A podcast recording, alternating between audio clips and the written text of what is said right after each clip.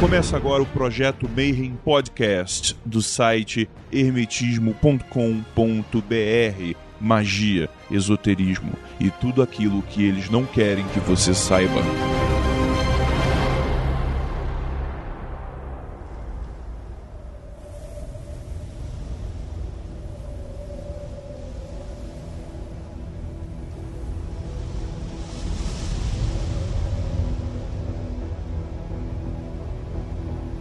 Bom dia para quem é de bom dia e boa noite, para quem é de boa noite, para você que só quer encher o saco, pega na minha varinha e balança. Você está no projeto Mayhem. Eu sou o Rodrigo Grola, estamos aqui mais uma vez com essas presenças ilustres e hoje para falar de ferramentas mágicas. Aqui nesta mesa conosco mais uma vez, Tiamat. Boa noite, Grola. Salve todo mundo. Do meu lado direito, Cos. E aí, galera, vamos sair aí um pouquinho do último podcast que foi sobre teoria e entrar no podcast sobre prática. E do meu lado esquerdo aqui, junto com, com o Zexuzi e tal, Marcelo Dodébio. E aí, Grola, salve, tudo beleza? E como eu já, já falei, se já percebeu aí pela introdução, e como eu já falei também, a gente vai falar hoje um pouco sobre as ferramentas mágicas. O que são? Onde vivem? Do que se alimentam? E aí, quem se habilita a falar um pouquinho, dar uma introdução geral sobre ferramentas mágicas? Cos? Olha, a gente pode, pode tentar, né? Aproveitando aí que a gente falou bastante sobre teoria, né? Há algum tempo no último podcast, Teoria Mágica. Que aí, vamos começar pelo mais simples e óbvio, mas que o óbvio precisa ser dito, né? Eu lembro que, primeiro, uma, uma historinha, né? Eu tava no interior lá, né? Interior de São Paulo, Minas Gerais, indo pra uma cachoeira com os amigos tudo mais. Aí a gente andando de carro. Daqui a pouco eu olho pro lado, tinha uma árvore é, em formato espiralado que tinha sido atingida por um raio. Eu olhei para aquilo, fiquei. Cara, que coisa maravilhosa! É, maravilhoso o quê? Olha aquela árvore! É uma árvore atingida por um raio. E daí? É uma árvore atingida por um raio em formato espiral. E daí? Ah, e aí que eu me toquei, né? Que provavelmente só eu naquele carro, né? Na verdade, tinha um outro amigo meu também que ficou impressionado, que achou aquilo uma coisa relevante, né? Por quê?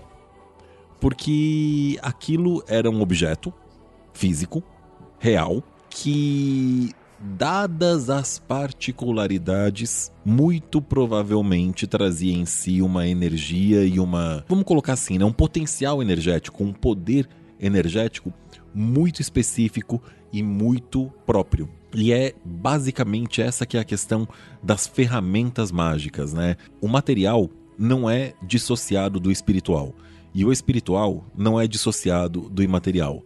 Então vem a questão: ah, mas está falando o quê? Que tal coisa tem poder porque ela é uma arma, uma taça, uma pedra, coisa que a gente descobriu recentemente que é caro pra caramba, né? Pedra de corisco, que é areia de praia ou de montanha ou qualquer coisa do gênero atingida por um raio que vira uma pedra, né, fundida, que é mais caro que ouro porque não se acha, né, com, com facilidade. Não, o fato é aquilo não teria sido atingido por um raio se não tivesse uma determinada força, aquilo não teria crescido naquela árvore, naquelas condições, naquele lugar, sob uma determinada situação. Ou seja, o material é uma pista do imaterial. Então, se de repente você vê uma garra de tigre, não tem um poder porque é uma garra de tigre, mas aquele animal daquela forma, com aquelas possibilidades, não existiria no material se não tivesse uma correspondência imaterial. Todo mundo sabe que os objetos mágicos são mágicos e têm poder. Eu vou provar isso sem sombra de dúvida. Você que está me escutando, se você fosse escrever o seu romance, seu primeiro romance, você preferiria escrever ele com uma bic comprada na banca de jornal ou você preferiria escrever ele com a caneta que o Neil Gaiman escreveu o Sandman? Tcharam, pausa dramática para você pensar que eu já sei a resposta que você vai dar. Porque você, no fundo, sabe que a caneta que o Neil Gaiman escreveu, Sandman, tem poder. É, Em minha defesa, eu botaria a caneta no bolso e usaria meu computador. Mas viveria na casa onde aconteceram os assassinatos de Amityville? Eu não entro nem no Joelma. De onde eu quero aproveitar para fazer uma, uma brincadeira aí com os ouvintes, né? Você tá aí, provavelmente a caminho do trabalho, no ônibus ou em casa, fazendo alguma outra coisa, distraído, ouvindo um podcast. Para um segundinho, relaxa, solta a musculatura do corpo, fecha os olhos e, de cabeça, lembra: qual é a sua posse mais antiga? É uma caneta? É um canivete? É um bichinho de pelúcia? É um livro? É uma panela? Qual que é o objeto que te acompanha há mais tempo nessa vida? Eu imagino pela cara de todo mundo aqui, todo mundo parou, ficou olhando, ficou pensando. Eu dá, dá, é engraçado porque dá para ver a, a energia, não uma energia que eu não vejo mesmo, né? Mas dá pra ver na expressão facial das pessoas que aquilo muda, né? Muda, entra uma face meio que de carinho, de ternura, é, uma lembrança. E eu tava pensando nisso esses dias, né? Que a quantidade de coisas descartáveis que a gente tem é muito grande. E aí essas pequenas coisas que a gente tem, que a gente guarda, que é, se mantém com a gente por muito tempo, começa a ganhar valor, né? Começa a ganhar história, começa a ganhar é, relevância de sei lá, no meu caso, eu acho que muito provavelmente é uma, é uma faca que eu comprei, né? Não ganhei, não foi um presente, que eu levava para acampar e pescar quando eu ia acampar e pescar com meu pai. Eu tenho um livro muito pequenininho em italiano que era provavelmente da Nona Rosa para rezar o rosário, onde cada conta da Ave Maria é uma citação bíblica a respeito dos mistérios da caminhada da Via Crucis de Cristo. Ele é muito mais velho do que eu e eu fiquei pensando na quantidade de história e tradição familiar que ele carrega. Tá amarelo e se desfazendo, você não pode nem manusear mais, mas tá comigo. Marcelo? Eu tenho uma coleção de livros Monteiro Lobato que eu ganhei quando eu tinha. Quando eu aprendi a ler, eu uns quatro anos. Tá comigo desde então. Já mudou de várias casas, de vários lugares, mas de tempos em tempos eu pego para folhear. Olha, eu tenho. Guardo pequenas coisas, assim, tipo o canivete que tá no meu bolso que eu comprei no, sei lá, no meu primeiro emprego, mas se a gente for falar de coisas antigas, o que me vem à cabeça agora, eu só tiro o tarô para mim em cima de uma manta que era a manta que a minha mãe me cobria quando eu era bebê. E o mundo profano sabe que essas coisas têm valor, porque volta e meia você tem leilão de uma caneta de fulano, um lápis de Beltrano, as calças de fulano, a jaqueta do Elvis Presley. E isso junta um dinheiro gigante, porque todo mundo quer ter essa energia. Por quê? Porque essa energia é um pedaço dessa celebridade. Isso me lembrou, antigamente tinha uma série, é, era uma série até meio fraquinha, mas o conceito era bem interessante. E acho que não tem nenhum stream, chamava Warehouse 13, não sei se vocês já viram isso.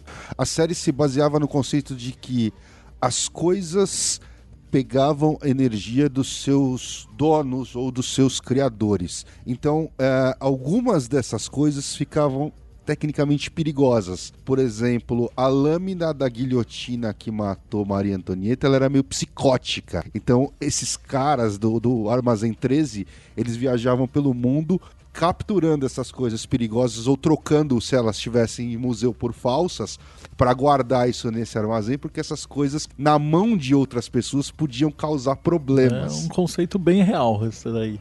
É um conceito muito real. Então a gente vai explicar agora por que, que a jaqueta do Elvis Presley ou a luva do Michael Jackson tem tanto poder. Olha, aí vem a, as questões, né? As, os debates a respeito que são todos muito legais, na minha opinião, pelo menos, né?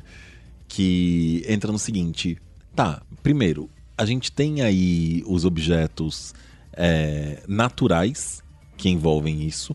E você tem os objetos artificiais que envolvem isso, né? Eu lembro que o Marcelo falou algum tempo atrás que um cara do, do Mayhem recebeu, pegou, né, no meio do show do Ghost, a palheta do, do guitarrista lá, e que era uma, uma energia extremamente densa, né? E aí vem a, a questão, pô, mas por que? É uma palheta. Bom, é uma palheta de um cara que tá tocando para alguns milhares de pessoas que estão dando o tempo e a atenção delas para aquele cara, para aquele show, para aquilo lá, né? Então tem aí uma um aporte de energia de muita gente ao mesmo tempo. Eu acho que a energia densa dessa paleta tá no fato do Tobias Forge ter que sacanear a banda inteira ficar devendo pra todo mundo e todos, os- todos os membros terem processado ele. E aí os fãs ficam babando ovo pra esse babaca. E eu falo mesmo, cara, puta banda tosca dos infernos, cara. Olha, eu conheço bastante gente que gosta, né? Mas aí vem as, os mitos, né? Dos objetos amaldiçoados, né? Que tem um monte de coisa nesse sentido. Se eu não me engano, é óbvio que o filme Titanic não é um filme real, assim, embora seja baseado em fatos reais. Mas o maior diamante do mundo na época efetivamente estava no, no navio. E tinha umas histórias lá de que ele envolveu é, morte, roubo, de e que aí ficou com uma fama de uma coisa amaldiçoada, por assim dizer. Bom, ah, não, a paleta tem energia densa por causa de tal coisa.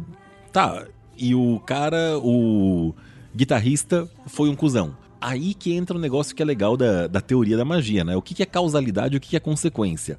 O cara era um cuzão e a paleta ficou com aquela energia? Ou tudo tinha uma energia por trás, uma causa anterior que influenciou em tudo ao mesmo tempo? E o cara que tava, tava tendo os pesadelos, assim, de de se sentir mal durante o sono e uma série de coisas. O cara que pegou essa paleta é o que acontece quando você pega a paleta de banda ruim. Vamos lá.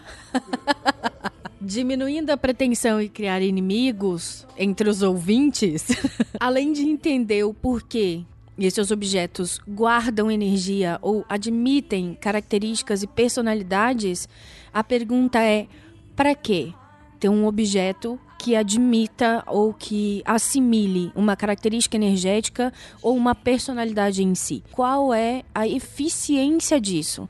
A não ser presentear o seu vizinho com uma boneca que contém um demônio, é, qual é a função desse material? Eu posso falar da parte do altar? Eu acho que é o, mais fácil de entender, né? Acho que é o princípio. É o princípio de tudo, é o altar pessoal. Que antes de existir lá uma, uma faca, uma caveira, uma moeda e tal, a gente tem aquele conceito que na Umbanda eles chamam de firmeza. E o seu altar pessoal é uma firmeza de quem você é. Então você vai pegar elementos, então vamos falar dos quatro elementos, que vão te redirecionar para quem você é, na sua essência principal. E aí, um pouquinho antes disso, eu vou ter que falar um pouquinho da, da parte da, da visualização, né? E como é que isso imanta a ferramenta mágica. Então, um passo antes. Vamos supor que você está nas suas férias mais maravilhosas do mundo. Então você tá lá no, no meio da Caribe, sentado na praia, os caras servindo um drink com aquele guarda-chuvinha de, de coco, e aí tem uns caras te abanando, e aí, e aí você tá com aquele calor e você fala assim: podia morrer agora que eu tô feliz. Nesse momento você tá com uma série de sensações e energias em volta que alguém com uma habilidade magística maior poderia entender o que tá acontecendo naquele momento e interiorizar isso em um objeto. Então o cara pode pegar aquele guarda-chuvinha e falar, puta, sentir o aroma, a brisa do ar, a, a temperatura, o prazer, e ele vai pegar todos esses sentimentos, né? Lembra que no, no podcast anterior a gente falou em blocos de comunicação, blocos de energia. E o cara vai pegar todo esse bloco de satisfação e ele vai colocar esse bloco naquele guarda-chuvinha. E aí depois o cara voltou para sua vida, seu dia a dia, e o mago ele vai conseguir através da visualização pegar esses blocos de comunicação de volta. Então vamos supor que o cara chegou em casa, tá num dia de merda, que- quase se matando, o cara senta no sofá, pega esse guarda-chuvinha, coloca na frente e começa a respirar e vai visualizando a partir daquele objeto, ele consegue como se fosse fazer um download desse bloco de sensação. Então ele consegue sentir o calorzinho, o aroma, o vento, a praia ah, e tudo, e ele muda todo o padrão vibracional dele. Então, funciona muito como uma espécie de pendrive astral. Vamos usar um termo assim chulo para a gente conseguir entender o que é um objeto é, é, imantado energeticamente. É uma âncora. Mas um portal. Portal. Aí entra o debate que vai entrar um pouquinho depois, né? Que é a questão do talismã e do amuleto, né? O objeto imantado, do objeto que você conecta com um tipo de energia é, diferente. Então, assim, esse exemplo que o Dodebo deu é muito interessante, porque é um guarda-chuvinha com aquela sensação e aquela energia das férias no Caribe. Agora, ele poderia pegar, por exemplo, uma chave de casa e mantar com aquela energia do Caribe? Poderia. Poderia teria umas desvantagens, né? Porque ninguém olha pra chave de casa e lembra das férias no Caribe. Eu acho que não seria tão eficiente. né? Provavelmente não seria tão eficiente. Mas por que não seria eficiente? Porque a própria mente do cara sabota ele. Então o objeto ele tem que ter a ferramenta mágica, uma ligação e uma conexão com aquela energia que você está querendo imantar. Né? O exemplo que eu dei ele é muito, muito básico, assim. Ele é o 101 da magia de encantamentos. Não, mas tudo bem, mas vamos, partir desse exemplo, que é o básico do básico. Eu- eu- tem uma questão que eu acho que é, que é interessante e que às vezes fica flutuando na cabeça de quem tá co- começando. Nesse teu exemplo, por exemplo, o que é mais eficiente? Ele tava ali com aquele drink, ele tava naquela situação, ele viu aquele guarda-chuvinha, ele pegou. O que é mais interessante? É ele pegar esse guarda-chuvinha ou ele ir na lojinha do hotel, na lojinha e comprar um bibelozinho? O guarda-chuva tem muito mais poder. Porque ele tá naquele, naquele momento, né? Uh, Os souvenirs, na verdade, ele é a profanação da magia de encantamento. Então, um cara vai até um lugar, tipo, sei lá, eu tô em Stonehenge, aí de repente você que tá lá e comprou um- um- uma lembrancinha, e aí você carrega com ela, e aí você traz uma pedra do chão, ou é, um, um amuleto, ou qualquer, uma- alguma coisa que você tenha comprado lá. Então você tá trazendo com você aquela sensação de alegria, de viagem, de liberdade, de férias, de descanso.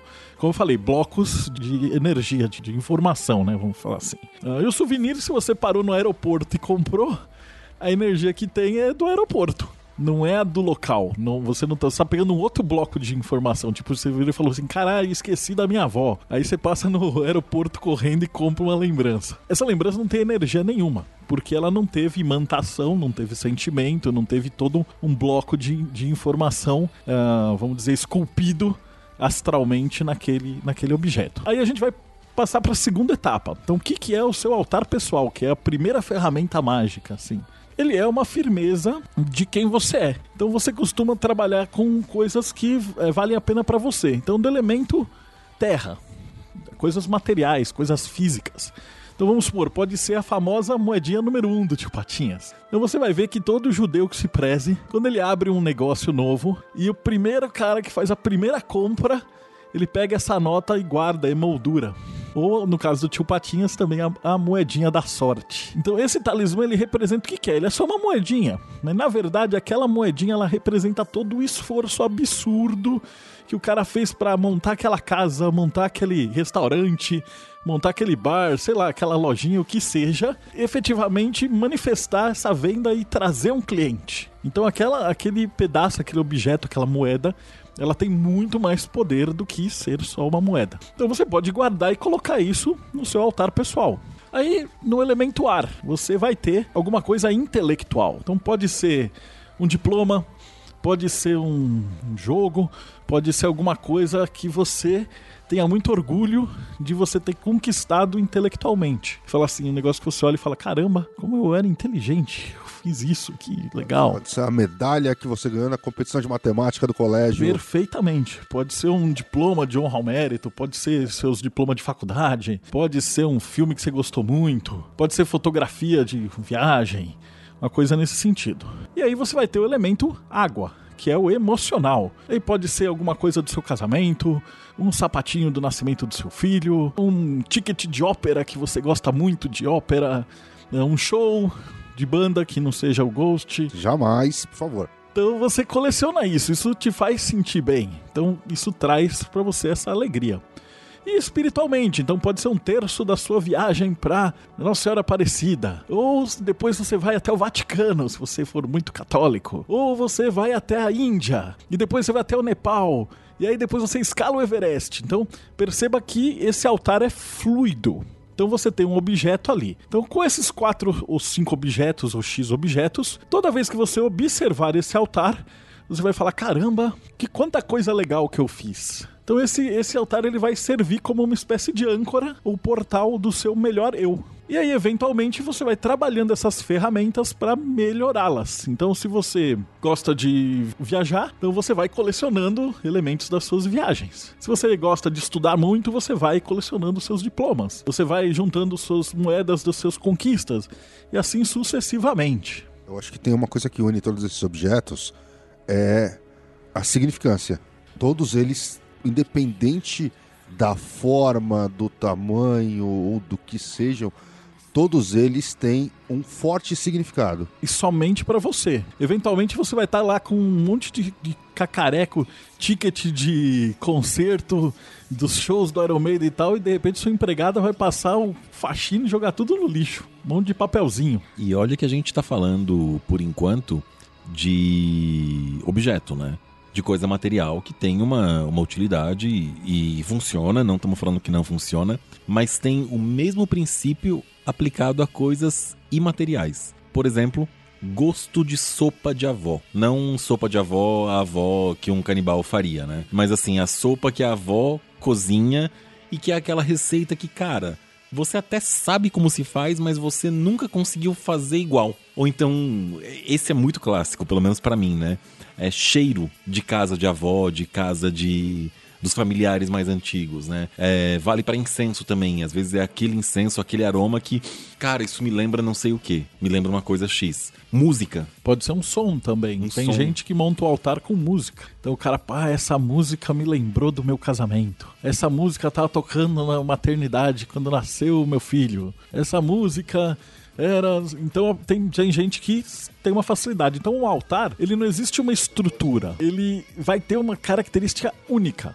E exclusiva de cada pessoa. E um cara do seu lado pode olhar pro seu altar e falar, mano, que bando de porcaria. E o outro cara vai olhar e falar, caramba, que altar muito legal. Como é importante a escolha dos instrumentos para magia cerimonial. Se alguém escolhe uma música do Ghost para uma magia cerimonial, Com o Grola não vai dar certo. não vai dar certo. É um exemplo de um elemento disruptivo do seu estado de conexão. Dá para ser usado pro mal também. Cara, acho que antes de eu aprender a consagrar os instrumentos, alguém já me falou isso e eu falei que isso tem lógica. Cara, tenha uma caixa de preferência que você consiga botar um cadeado. Algumas coisas suas que e- e já aconteceu com pessoas de, de, de anos no rolê. E realmente o que o Cos falou aconteceu. O cara tinha um altar ou tinham coisas que eram sagradas para ele e que a empregada passou e jogou no lixo. Algumas coisas não precisam ficar necessariamente visíveis, então tenha uma caixa aonde você consiga guardar as tuas coisas. Agora eu devolvo uma pergunta importante. Partindo do pressuposto que o que acontece no material é um reflexo daquilo que é imaterial, por que Katsu, essa empregada, jogou esses itens mágicos fora? De onde eu devolvo ainda uma coisa que é, o pessoal não, não manda, não vai tão adiante assim, né? Uma, é uma discussão que eu não levo a ferro e fogo, não levo tão a sério, mas tem uma muitas proibições no Velho Testamento a talismãs e amuletos e imagens, né? Que ele ah, não ter imagens de deuses, não ter imagens de santo, não ter imagens, não ter talismãs, não ter amuletos. Por quê? Por que, que eles teriam essa recomendação? A tese por trás disso é a seguinte: quando você consagra um talismã ou um amuleto, ou monta um altar, ou guarda um determinado objeto, você está guardando um símbolo de um determinado momento da sua vida. Só que você não parou naquele momento. Você continuou se movendo. Você continuou crescendo, continuou se desenvolvendo.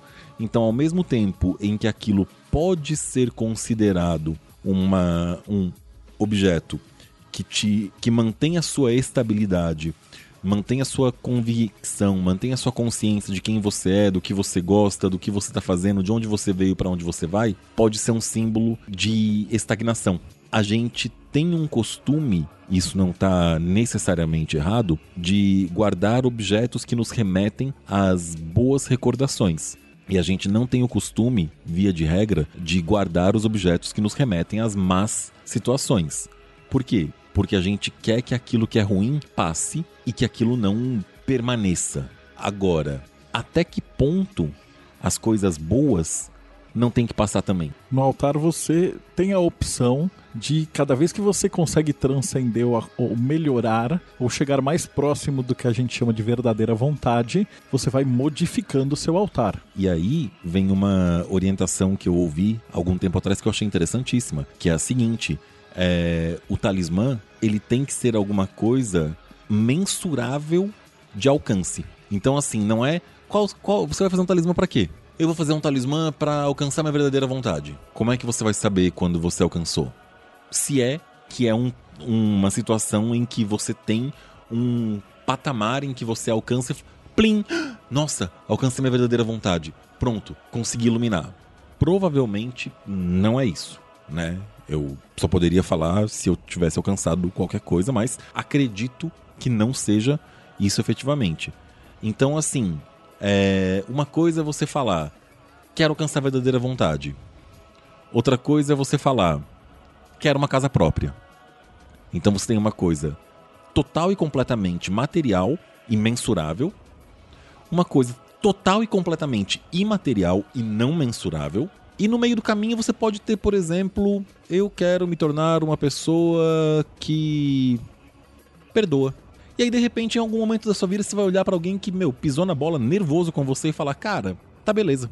Isso não me incomoda mais e tá tudo certo. Não guardo mais rancor. Pronto. Você alcançou aquele estado. E aquele talismã, se você consagrou para isso, por exemplo, perdeu a razão de ser. Ele pode ser uma lembrança de um objetivo que você já alcançou, mas você não tem mais necessidade daquilo enquanto um objeto mágico de direcionamento da sua vontade. Eu posso dar um exemplo mais é, físico é, e bem desconexo da magia em relação a essa obsolescência que o Costa está falando?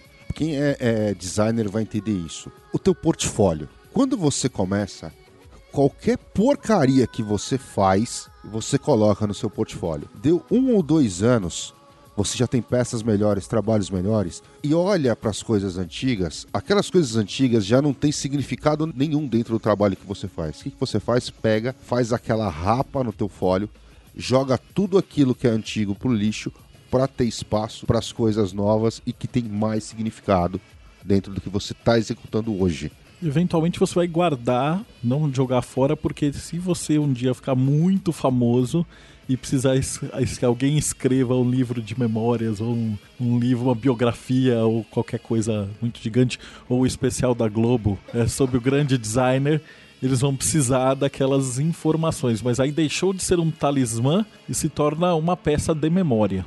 Diz a lenda que alguns músicos, né, algumas bandas têm uma certa birra de músicas antigas, né, que fizeram sucesso, não sei o que que eles falam, pô, eu vou no show, não sei o que, divulgando um CD novo e sempre pedem as mesmas músicas, sempre pedem.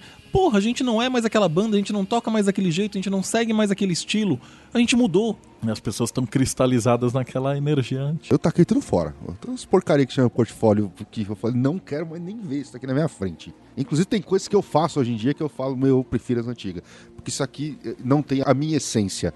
Isso é, é o que o cliente quer. Isso para mim hoje em dia não serve. O teu altar vai ser selecionado dos seus melhores designs. Então não vai ser tudo que você faça, mas vai ser aqueles trabalhos na qual você tem o carinho especial que te representa. Então, quanto mais próximo da sua essência, mais próximo do altar está funcionando. Então, mas, por exemplo, eu vou voltar para uma analogia mais física no nível profissional. Por exemplo, hoje, os tarôs, por exemplo, que a gente fez com a Diamond, hoje para mim tem um, significado bem maior dentro do meu portfólio, que não é nem uma coisa magística, do que muitos dos trabalhos que eu, que eu fiz é, profissionalmente dentro de, de, de agência, editora e tudo mais. Porque, em essência, esses tarôs, por exemplo, os pôsteres, eles têm muito mais de mim ali dentro, da minha essência criativa, do que muita coisa que eu fiz com interferência de, de sabe, de um cara que não, não entende absolutamente nada de, de arte design e que quis dar o palpite dele que eu tive que colocar aquela, influência dele ali, simplesmente porque ele era o cliente ou porque ele era o chefe, qualquer coisa disso, certo? Eu, eu, eu, tenho um trabalho que eu faço anualmente dentro da editora. Para mim, aquilo é, é, sempre foi o meu grande, meu, o, meu, o grande trabalho que eu faço na, nessas editoras que eu, tô, eu trabalho ultimamente. E, e para mim é sempre um, demanda muito esforço, muita vontade para produzir um trabalho lento. E o desse ano eu simplesmente me recusei a, a, a assinar. Eu falei, eu não, eu não, desculpa, por quê? Porque mexeram na capa. Eu falei, eu não quero. E se alguém perguntar, não fui eu que fiz. Então eu acho que, assim, tem essa coisa de você, o esforço e a energia que também você coloca no teu objeto sagrado. Aquilo que é sagrado para você. O cara tá tomando um drink na praia, nas Bahamas, lá com guarda-chuvinha. Talvez ah, para esse cara seja o guarda-chuva, mas talvez para um outro cara seja o coco que tá ali embaixo. Talvez o coco, talvez o copo. Talvez uma conchinha da praia. Uma conchinha da praia. Ou como eu, que guardo o ar da madrugada, dos lugares onde eu sou feliz. Potinhos vazios, do ar da madrugada, dos lugares onde eu sou feliz. Então a gente percebe que isso vai evoluir. Uma coisa, quem é do Mayhem que está escutando, a gente vai ver que a gente trabalha muito com ferramentas dentro dos sabás. E quem já fez, já tá aqui um ano, dois anos e já tá fazendo o mesmo sabá pela segunda, terceira vez, ele vai ver que, pô, mas puta, daquela vez eu precisava de uma adaga ou uma varinha. Mas eu já tenho uma adaga. E aí você pode até pensar e falar, pô, mas não é a adaga que eu queria. Porque dois anos atrás eu não tinha dinheiro. Então eu tive que comprar minha faca de pão e dar umas pintadas lá. Mas agora eu tô bem de vida. Então você vira e fala: agora deixa eu ver se eu acho aquela adaga que eu queria. E aí você começa a refinar os seus instrumentos mágicos. O objeto transcende a, a, nossa interpretação ordinária ou superficial dele. Fazer o altar é uma arte de encantamento tão sofisticada quanto o próprio sortilégio, o sortilegiar o destino, uma maldição, uma bênção, uma cura. O elemento que vai no altar, ele é uma arte de encantamento. Então não é apenas uma representação de quem você é. Às vezes é uma energia num processo de invocação ou evocação que você coloca como foco da sua vontade para trazer a manifestação. E dentro desse, desses princípios que a gente já citou, quais são as principais ferramentas? Bom, a gente deu a, a teoria por trás. Principais é uma palavra muito é, perigosa e muito complicada, porque a gente tem os mais famosos, né? Os mais famosos a gente vai falar agora, né? Que em geral são a taça, a varinha, a adaga, o pantáculo, né? A moeda e a roupa mágica. A maior parte das, das ordens fala de um ou de outro nesse sentido, né? Tem várias variações, tem uns que é, o pantáculo é uma moeda, tem outros que o pantáculo tem que ser desenhado.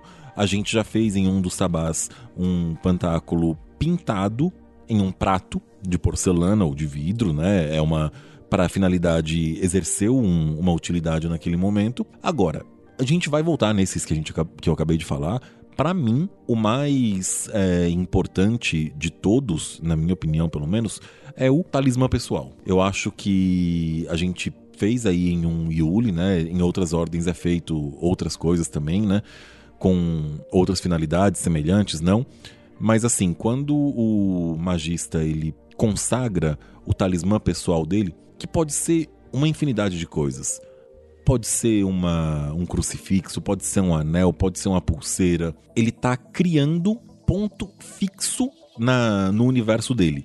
Aí você pode me falar, ah, mas é errado fazer um ponto fixo porque tudo está em movimento e tudo muda. Cara, é verdade, tudo está em movimento, tudo muda. Agora a questão é a seguinte: é, às vezes, quando a água bate na bunda, tudo que você quer é ter um chão firme debaixo dos pés. Quando tá tudo caindo ao seu redor, cara, onde é o meu porto seguro? E eu entendo que o, o talismã pessoal do magista é o porto seguro dele dentro do, do universo mágico. E aí, óbvio, né? É, a gente pode usar a metáfora do, do porto seguro, ou até mesmo da. De, por um tempo, enquanto ele está começando, ele tem um determinado horizonte de visão e de pesquisa e ele precisa daquele porto seguro que pode ser uma Bahia num litoral razoavelmente pequeno. A partir do instante em que ele se aventura para outras paragens, ele pode precisar de alguma coisa diferente. Aí ele vai trocar aquele porto seguro da Bahia, Bahia, a formação geográfica, não o estado brasileiro, por um farol que ele consegue ver à noite, que ele consegue ver de dia, que ele vê a uma distância maior. É uma possibilidade. E se ele der um passinho adiante ainda, capaz dele poder trocar esse ponto de navegação, né, esse ponto de segurança, esse porto seguro, pela estrela polar, que é uma coisa que vai estar em qualquer lugar, em qualquer momento, não interessa por onde ele está passando. Ou seja, só no hemisfério norte, na verdade, né? Mas assim, é... para mim, seria o, o, mais importante, efetivamente, não o mais famoso, porque pouca gente fala, né? Todo mundo quer ter uma adaga, todo mundo quer ter uma taça, todo mundo quer ter a moeda mágica, mas na hora de ter uma, uma conexão com quem ele é de verdade para quando ele precisa, às vezes as pessoas não pensam tanto nisso. É brincadeira, mas não tanto. Gosto muito das espadas mágicas, porque elas funcionam nos quatro níveis desde a acesso ao mais sutil da energia até cortar a cabeça de quem você precisa. Então, espadas mágicas são um resumo da magia instrumental. Além do que é brincadeira, mas não tanto, é, os instrumentos mágicos surgem em que momento? Porque é importante entender que não é um dia caminhando pela calçada que você decide ou escolhe a sua instrumentação mágica. Da mesma forma que a iluminação não é um piano que cai na sua cabeça, na calçada, a instrumentação mágica acontece também como um reflexo de níveis iniciáticos ou de resposta reflexiva ao entendimento dos seus potenciais de lux. Uma varinha nunca é só uma varinha. O bastão é a representação de, além de um grau iniciático, do domínio de energias específicas relacionadas àquele instrumento. Uma arma mágica a, a energia de Gevurah ou de Marte colocadas no mundo como proteção ou como sutilização da sua vontade, como direcionamento dela, é o reflexo do domínio daquele mundo elemental e também enquanto árvore da vida, das esferas relacionadas a ela. E fora da árvore da vida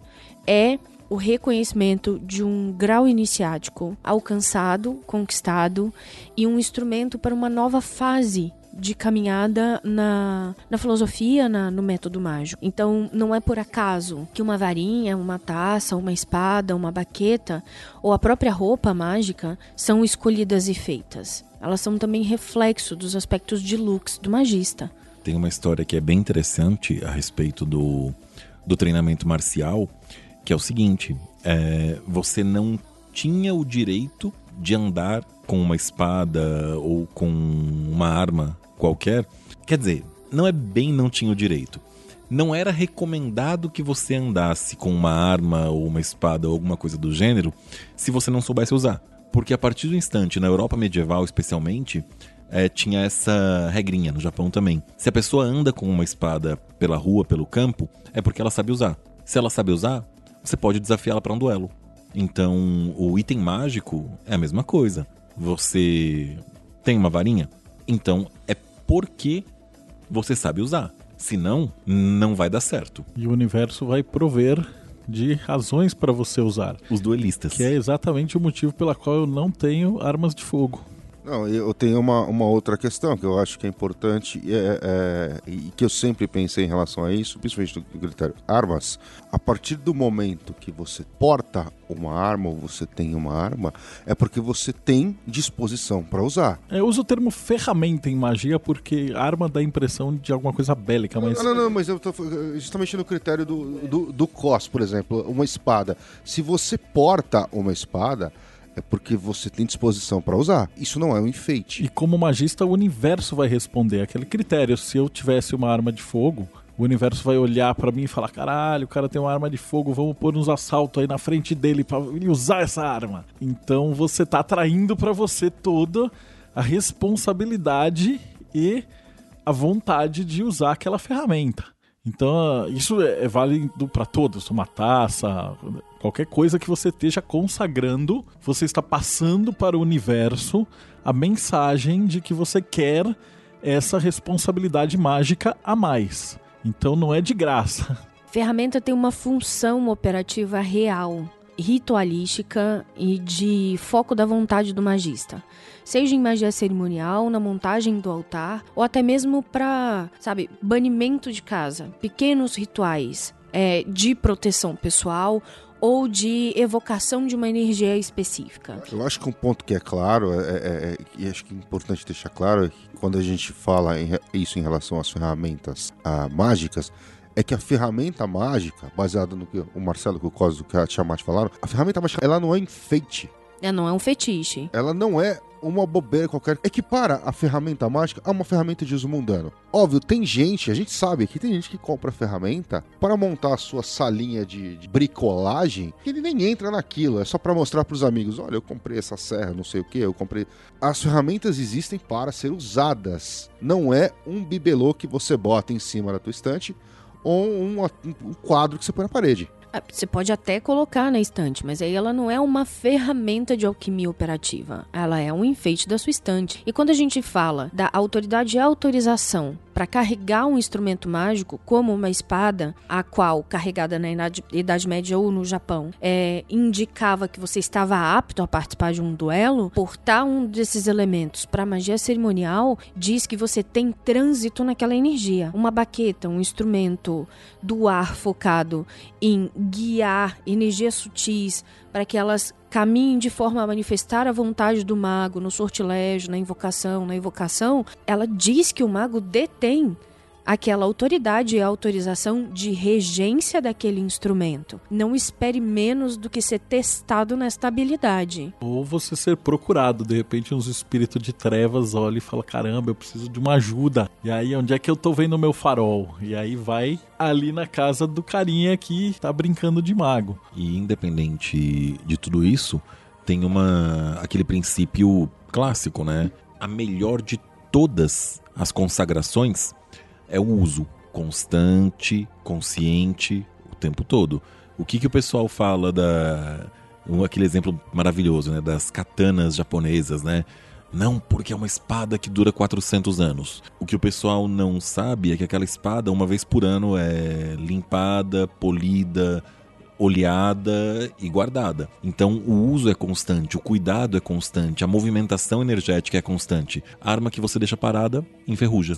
Agora, a- ainda dentro desse círculo de importância dos instrumentos, das ferramentas mágicas básicas, vamos dizer assim, mesmo para o cara que está iniciando, é importante ele ter pelo menos essas quatro ferramentas para colocar no altar dele, certo? É, vamos lá. O que a maioria das pessoas hoje entende por iniciação é como um, um selo de reconhecimento de que você está pronto para algo. Na prática, a iniciação diz que se começa um caminho. Você aprende algo, ganha autoridade para trabalhar ou o trânsito de trabalhar com aquele elemento, com aquela esfera, com aquele planeta, com aquela energia, compreende um mínimo e então ganha uma iniciação. E é aí que o seu caminho começa. Então, vou começar agora. Já vou comprar meus quatro elementos, é, minhas quatro ferramentas mágicas, uma para cada elemento, e já colocar no meu altar?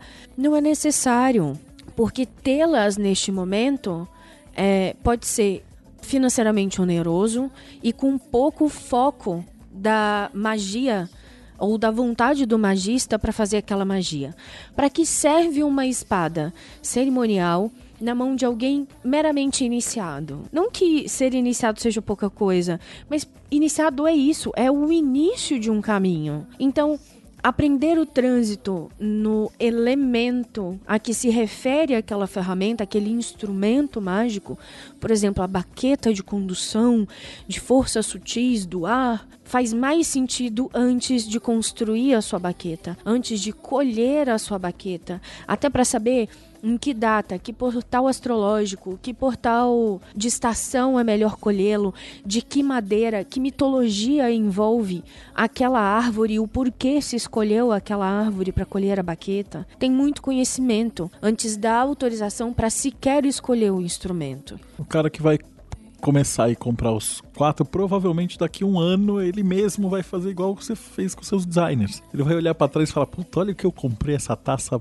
Aqui o cara entra e compra aquela taça de caveira de plástico vermelha lá na loja de macumba achando que é o máximo. Depois de um ano ele vai falar: Que vergonha. Que ver... Depois de um ano, ele descobre que com a faquinha de cozinha, ele pode muito bem moldar uma caveirinha num pedaço de árvore que nasceu no túmulo da avó da cidadezinha do interior. E essa caveirinha tortinha que ele mesmo moldou com a faquinha da cozinha, a qual ele usa para se nutrir, tem muito mais fundamento magístico e história mágica do que a caveirinha vermelhinha feita no moldezinho que se comprou numa loja. De onde vem a, a frase que eu cunhei há vários anos e que eu sustento até hoje, né? Magia, consagração, é como filho, né? Porque pode ser feio, pode ser mal educado, pode ser meio torto, pode ser meio retardado, mas foi você que fez e você tem que amar.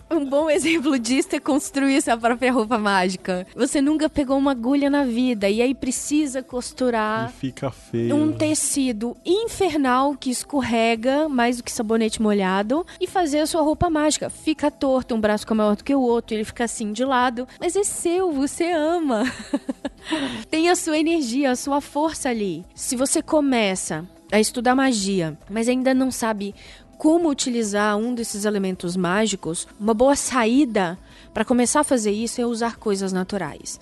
Porque ao contrário do que se pensa, o objeto em si não é sagrado porque o objeto, é sagrado porque seu. Níveis de, de magia cotidiana ensinam pra gente na prática de que o mundo é sagrado, que tudo que há nele é sagrado. E que se na sua casa, olha em volta, se você precisasse, se pegasse fogo e você precisasse sair correndo e salvar só duas ou três coisas, o que você levaria? Todo o resto é inútil. Aqui em casa a gente ia se lascar porque não existe mais nada é, é profano, fútil em casa. Tudo tem um sentido, tem uma história, é, foi construído em conjunto com amor e foco, porque o nosso mundo é sagrado.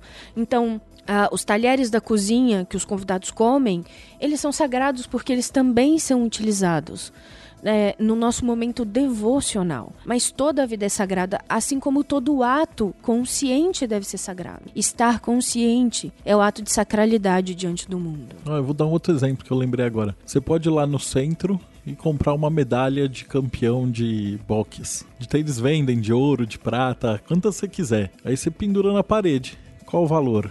Então, é, um objeto mágico é a mesma coisa. Você pode ir lá e comprar o mais bonito que tiver. Mas o outro tortinho, mal feitinho, não sei o que, eu aposto que te dá uma surra no astral. Porque ele vai ter muito mais energia e muito mais poder dentro do que você tá, tá fazendo. São só os objetos recolhíveis que contêm essa energia de sacralidade ou uma energia natural de um locus? Não. Ah, um banho de cachoeira, um banho de mar contém a, a mesma função de um objeto sagrado diante da intenção do magista. Então, a gente mencionou aí, né, a título de objetos, taça, a varinha, a adaga, o pantáculo e a roupa. A taça, eu acho que não tem nenhum grande mistério, né? A gente tem discussões e debates e enormes é, questionamentos doutrinários a respeito de qual elemento corresponde a qual reino da árvore da vida, se Briar é o ar, se Briar é o fogo, o que vem antes, o que vem depois, qual é a ordem, blá blá blá. Mas uma coisa permanece, é, na verdade duas, né? Permanecem inquestionáveis. A taça é do elemento água e o elemento água está relacionado às emoções e aos sentimentos, né? Propriamente ditos. E você pode ter várias taças também. Várias taças, e aí tem os ocasiões diferentes, formatos diferentes, é, metais dif diferentes. Eu lembro que teve o, o último Sabá, inclusive, que teve toda aquela questão da, da taça, né? De que naquele momento, para aquela energia, a taça não era o mais adequado. O mais adequado era uma caneca, por causa das propriedades de formato e tudo mais. Aí tem uma. E é, é diferente. É diferente. Então, os tipos de taças, eu pessoalmente tenho pra, comigo isso que o Deldeb falou, né? Ah, não, você compra um mais ou menos, aí depois você escolhe um melhor e não sei o que, escolhe o que você quer, o que você não quer. Nos meus objetivos de vida, quando eu ainda tiver meio milhar de, de reais para gastar, assim, falar, ah, eu acho que esses 800 reais, 700 reais não estão fazendo falta no meu orçamento e não vai fazer diferença na minha vida. Eu posso gastar com qualquer coisa. Eu vou com toda certeza ir na Praça da Sé e naquelas lojas de material é, devocional católico e comprar uma taça de missa, porque eu considero uma das coisas mais lindas que eu já vi na vida. A taça em prata, em latão, banhado a ouro, eu acho magnífico e é assim, sonho de consumo meu. Aí é um objetivo. Faz diferença o material do objeto, o formato do objeto, a cor do objeto? Faz. Faz tanta diferença quanto os pelinhos do nadador que depila para ganhar um milésimo de segundo. Quanto mais especificado e consciente você for a respeito da magia ou da intenção dela, do sortilégio e da ritualística montada em torno da utilização daquele objeto, mais diferença ele faz. Para quem está começando faz diferença? Tem uma coisa que eu vou ser obrigado a falar, porque o óbvio tem que ser dito, e a gente já teve bastante experiência nociva e negativa de gente, por exemplo, que teve a brilhante ideia de fazer um altar de papelão e acender a vela em cima do altar. Obviamente, o altar pegou fogo, e isso não surpreende ninguém.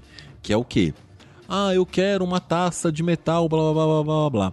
Por favor, estudem, pesquisem, avaliem. Por quê? É, alguns metais envenenam. Chumbo não é um metal bom para fazer uma taça, tá? É, estanho em contato com coisas ácidas libera sais de estanho que geram envenenamento.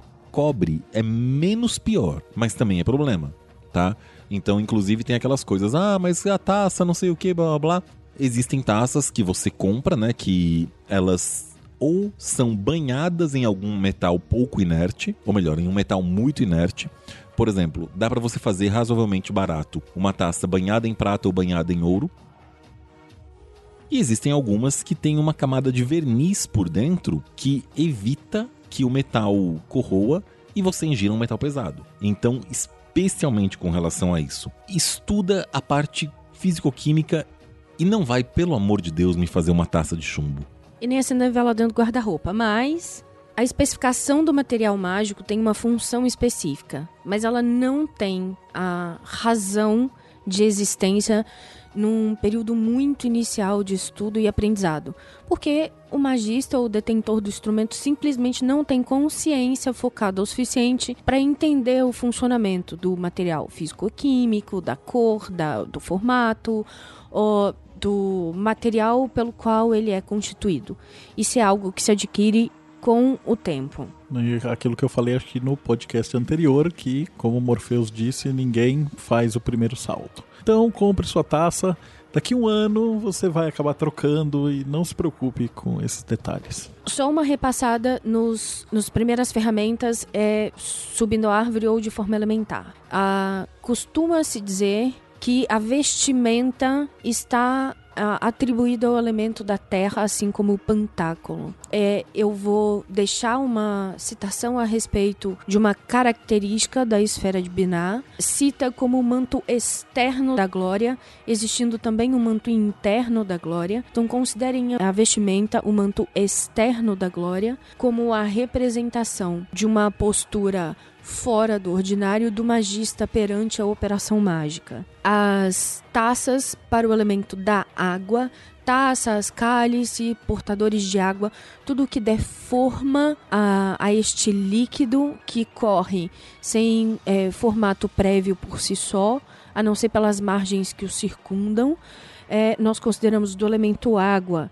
Para o elemento fogo, nós temos de forma peculiar a varinha mágica, as espadas mágicas e os atames ou pequenas facas. Por exemplo, o boline, que é a foice de colheita do material mágico, é para o elemento ar. Algumas ordens, elas tratam a, a baqueta pelo nome de lança. Só que é, é interessante, né? Porque eles falam que a lança deve ser esculpida em madeira sem partes de metal e nunca ter sido usado para o combate e não pode ser usada para banimento, apenas para invocação e evocação. Caramba, isso é uma varinha com formato, né? Não é uma arma, arma propriamente dito, é um cetro é uma figura de autoridade. Enquanto simbologia alquímica é o próprio cetro da realeza. O cetro e, em paralelo, existe ainda um outro símbolo do elemento ar também, que é análogo ao cetro, mas o cetro é o poder do rei, que é o cajado. O cajado é o poder do sacerdote, do sábio. O cajado de Moisés, né? Por exemplo. Elementos relacionados ao ar. E de forma especial, e que não saberemos se voltaremos a tocar nesse assunto, o livro das sombras como grande instrumento de sombras, que é o famoso diário mágico que o Grola não gosta. Não faça isso. A não ser que você tenha extrema segurança de que isso não vai ser violado. Tenha um livro das sombras ou um diário mágico como mantenedor temporal dos seus estados de consciência, porque a pessoa que acorda de manhã não é a pessoa que chega no final do dia. E o livro dos sonhos. E em complementar ao trabalho do elemento sombra a um diário onírico, um diário de estudos, anotações e símbolos relacionados ao mundo onírico, aos sonhos. Então, nós temos aí passados rapidamente exemplos de elementos para o elemento sombra e em tradições específicas nós temos também a utilização dos caldeirões mágicos. Espelho negro. Os espelhos negros e as bases oraculares. Bom, mas isso vai ficar para outro podcast. Eu acho que com isso a gente já deu um apanhado geral. Pessoal, lembrando que toda essa primeira fase do Mayhem, né, a gente está indo aí, por, a gente não tem nem 10 episódios. A gente está falando realmente de coisas introdutórias, de, de bases de, de, eh, da magia, é, pincelando mitologias e tudo mais.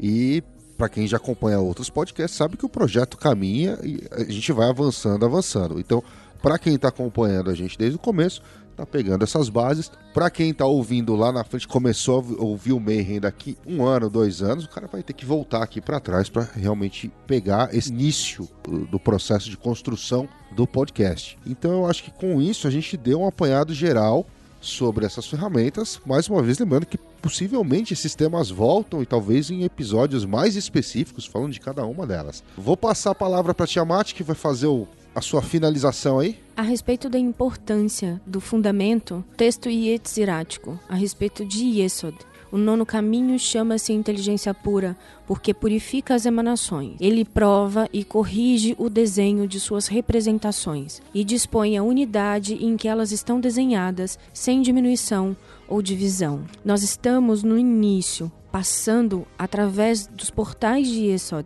a fundamentação. É, não se pretende fazer nenhum tipo de conversão, mas quem sabe um bom lembrete a respeito dos fundamentos da magia ajudem a corrigir e a redirecionar algo que ficou perdido. Cos, o tema propriamente dito, ele é muito simples, muito complexo.